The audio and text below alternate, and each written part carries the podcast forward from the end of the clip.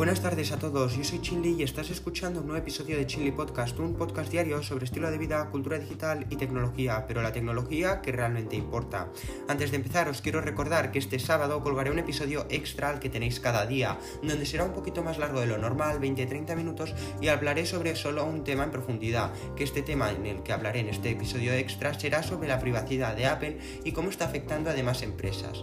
Bueno, al grano, en el día de hoy recopilo cómo es que el Bitcoin ha bajado tanto y el problema que están teniendo los mineros en China. Por último, cierro este episodio hablando sobre Apple y su App Store de aplicaciones y el problema que están teniendo con Estados Unidos. Espero que os guste mucho este episodio de hoy, así que empezamos.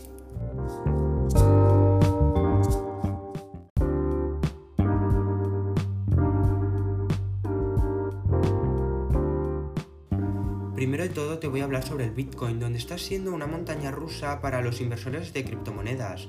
El Bitcoin vuelve a caer y la mayoría de granjas de minado están en China, más en concreto en la región de Sichuan, y cierran debido a una nueva orden del gobierno chino, cosa que ha afectado a todos, ya que en mayo empezaron algunas restricciones solicitando que los gigantes financieros parasen la compraventa de ciertas criptomonedas, ya sean Bitcoins o Ethereum, que los Ethereum son la segunda moneda eh, la segunda moneda, la criptomoneda, perdona, más valorizada en todo el mercado internacional, ¿no? Pues primero está el Bitcoin y después hay el Ethereum, son como las dos criptomonedas más importantes.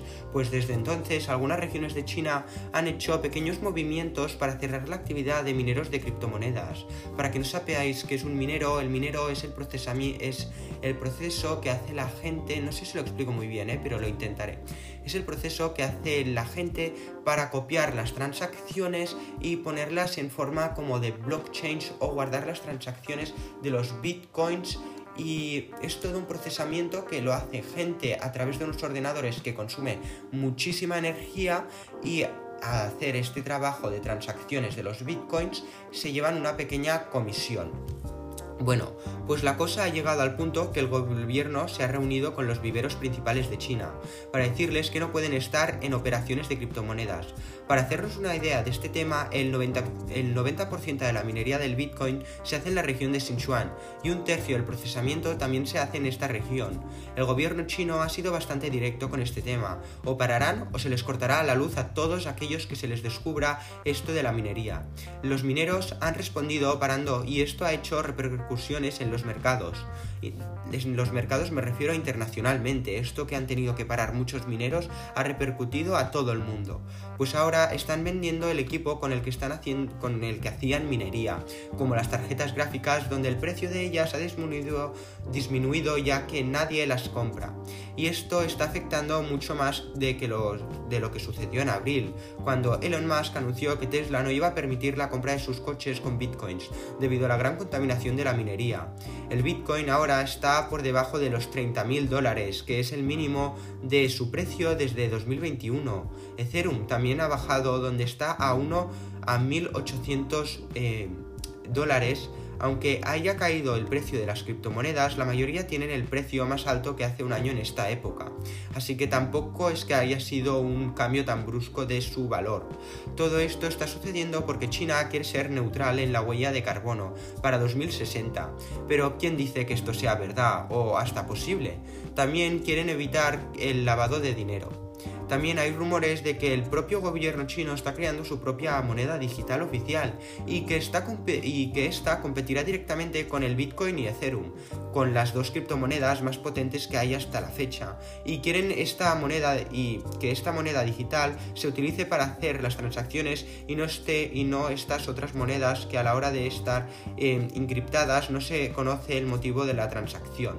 Quieren el gobierno chino eh, que se vean quién hace la transacción de cada moneda y ganar dinero creando esta nueva moneda, que esta nueva criptomoneda y empezar a usar esta criptomoneda antes que Bitcoin y Ethereum.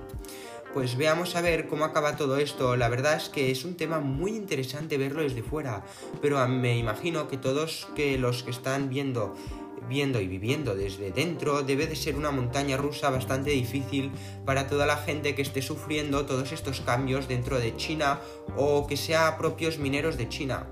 Y me gustaría ver cómo va evolucionando y qué acaba haciendo el gobierno chino o si hasta lanza su propia criptomoneda. Ahora pasemos a hablar sobre Apple, donde Apple está luchando por su App Store, la aplicación de tienda, su tienda de aplicaciones. Actualmente Apple está siendo investigada por sus políticas de, en su App Store, la tienda de aplicaciones del iPhone, ya que, hay otras ya que hay otros actores que buscan poder instalar aplicaciones sin tener que pasar por la App Store. Hoy Apple ha presentado un documento diciendo por qué no permiten que las aplicaciones se puedan instalar fuera del App Store. Es principalmente porque todos los iPhones se convertirán en productos menos seguros y fiables para los usuarios, cosa que no queremos. Ya sabemos que la compañía tiene puesto el foco en la privacidad, cosa que te hablaré de ello este sábado en mucha más profundidad, que es el estándar C con el que están en esta especie de batalla sobre si abrir o no estos sistemas operativos.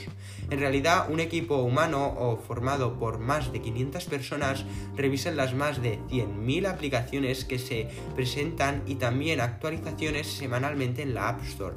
Una completa locura de actualizaciones y, aplicaciones que se les presenta a estas personas. El objetivo de tener este equipo humano es para evitar em, las aplicaciones fraudulentas o que buscan explotar alguna parte del sistema y que entren en nuestros iPhones y lo conviertan en un, dispositivo, menos seguro.